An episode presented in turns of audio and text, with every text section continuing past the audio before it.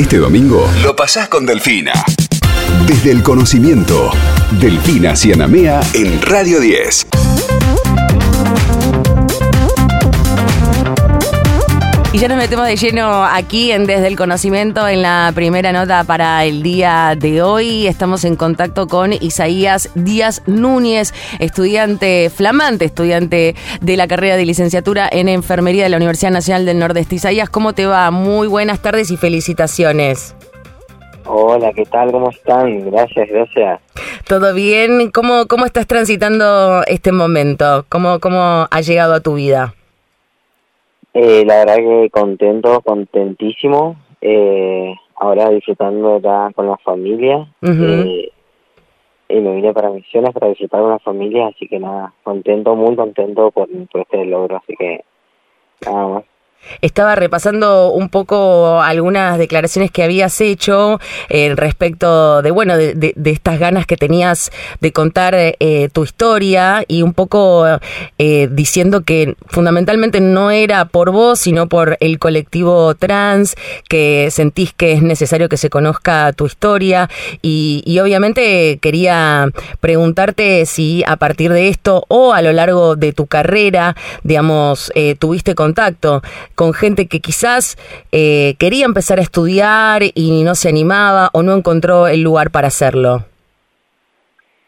Sí, sí, eh, varias personas sí eh, se acercaron a mí y me preguntaron, eh, como dije por ahí en otros otros medios también, que se acercaron más que nada para, para demostrar su apoyo y demás, y también fue como un impulso para que continúen con sus estudios. La mayoría de, de los que se contactaron conmigo no habían terminado el secundario eh, y nada, y fue como un pie para que termine sus estudios y para que, para, o sea, con el fin de el día de mañana poder llegar a estudiar una carrera universitaria, formarse, eh, trabajar de lo que les gusta, así que sí, se acercaron bastantes chicos eh, y ya desde, desde como para empezar a, terminar el secundario, pero sí con la idea y la meta de llegar a, a la universidad. Uh. Isaías, vos hablabas de del colectivo y de todo lo que esto implica, pero en términos estrictamente personales, ¿en cuánto ha influido, cuánto ha ayudado tener un entorno familiar que te haya permitido de alguna manera eh, criarte con libertad, ¿eh? con eh, esta posibilidad de hacer lo que vos querés, de hacer lo que te gusta y de sentirte plenamente libre?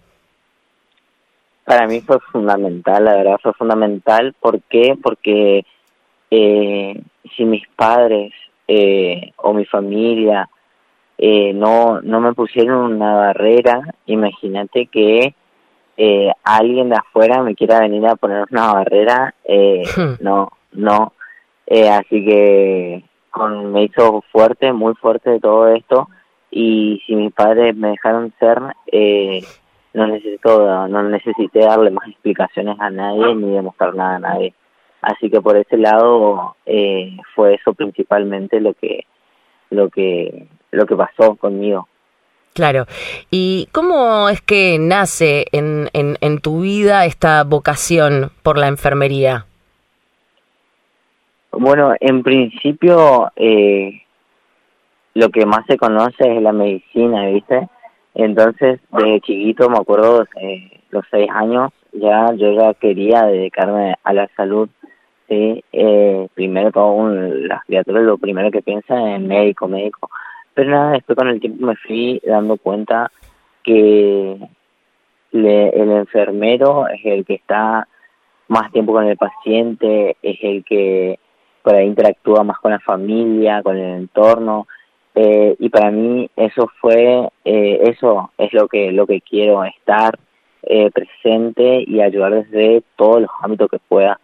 Eh, fue más bien cuando ingresé a trabajar en los consultorios para la diversidad, uh -huh. eh, que, que me di cuenta, donde terminé de sacar en realidad mi, mis ganas de, de estudiar en, enfermería, eh, que fue en el 2019 que empezó el, los consultorios que se hacía ahí en la Facultad de Medicina también. Contanos un poco sobre los consultorios, que no, no conocemos sí. esa parte de la historia.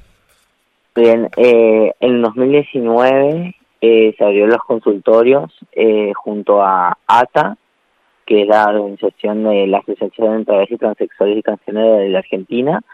Eh, en ese entonces creo que estaba también eh, el INADI, el Ministerio de Salud y eh, la Facultad de Medicina de la UNE. Ajá. Eh, en ese tiempo. Eh, y nosotros, yo empecé a trabajar ahí, eh, pero a, a donores nomás. Eh, yo trabajaba, iba, cumplía mi, mi, ayudaba más que nada para ayudar a los chicos a que se sientan protegidos. Obviamente que si hay un par, siempre Claro. uno se va a sentir protegido. Entonces fue eh, inicialmente así que inicié eh, a trabajar en los consultorios eh, y ya hoy día sigo con eso, pero eh, ya estoy eh, trabajando por un- una recompensa económica. Claro. Así que ¿Y, y tu idea es, es continuar trabajando ahí? ¿Tenés ganas de, de trabajar en otro lado, de ir, eh, no sé, a otra ciudad? ¿Cómo, cómo te imaginas? Y por ahora eh, estoy bien como estoy en cuanto a los consultorios porque to- ahora sigo estudiando la, la licenciatura, entonces por ahí eh, como ya tengo mi tiempo trabajando acá, tengo por ahí mi libertad en cuanto a, los tiempos de, de, para, para estudiar o para ir a la facultad, entonces por ese lado eh, estoy bien, pero sí el día de mañana me gustaría por ahí eh, ejercer la enfermera en la enfermería de forma asistencial principalmente eh, en donde sea no importa dónde pero sí eh, siempre que tenga que ver con con todo esto de, de la comunidad LGBT especialmente con la con el colectivo trans Esta experiencia que vos planteabas respecto de los consultorios eh, de la diversidad y, y la atención particular que le ofrecían a, a tus pares, eh, me parece que es una experiencia como para replicar en distintos puntos del país, ¿no? Porque sí sí sí eh, está claro que necesitan, si se quiere, este, fortalecer en ese sentido el apoyo y la atención. Sí, totalmente. Eh, como por ahí comentaba también en, en otro medio, eh, el tema eh, ayudar desde mi parte, por lo menos desde la salud, para mí es fundamental. ¿Por qué? Porque es la base de todo. Todos sabemos que sin salud no podemos eh, progresar en la vida, así que principalmente esto y más aún en el colectivo trans, porque porque es un eh, algo tan vulnerado eh, que, que, que está presente en el colectivo que las personas no se acercan, hay hay Claro. personas, hay compañeros que se acercaron a los consultorios para la, la diversidad y hablando un poco, charlando un poco con ellos, eh, hay chicos que no se van desde eh, su infancia a un eh, a un A un de salud. centro, claro. Claro. Claro. Eh, y es realmente aterrador eh, eso esas esas historias que te cuentan eh, porque cuando se quisieron acercar no la no principalmente las chicas no la no la recibieron bien Sí, sí, no por la- pudor, no por discriminación, ¿verdad? Exacta, exactamente, sí, principalmente discriminación, eh, lo, lo, lo, lo principal.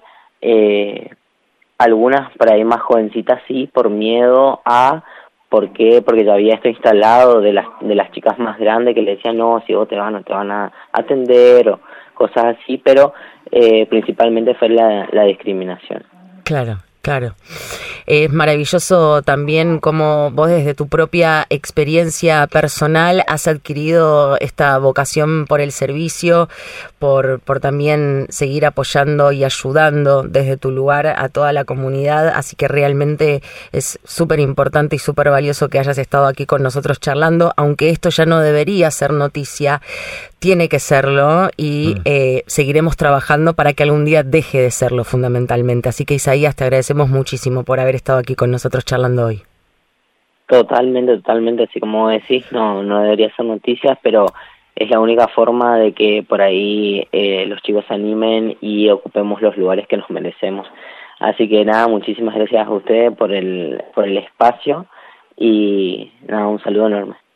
Abrazo enorme para vos. Éxitos. Adiós. Gracias.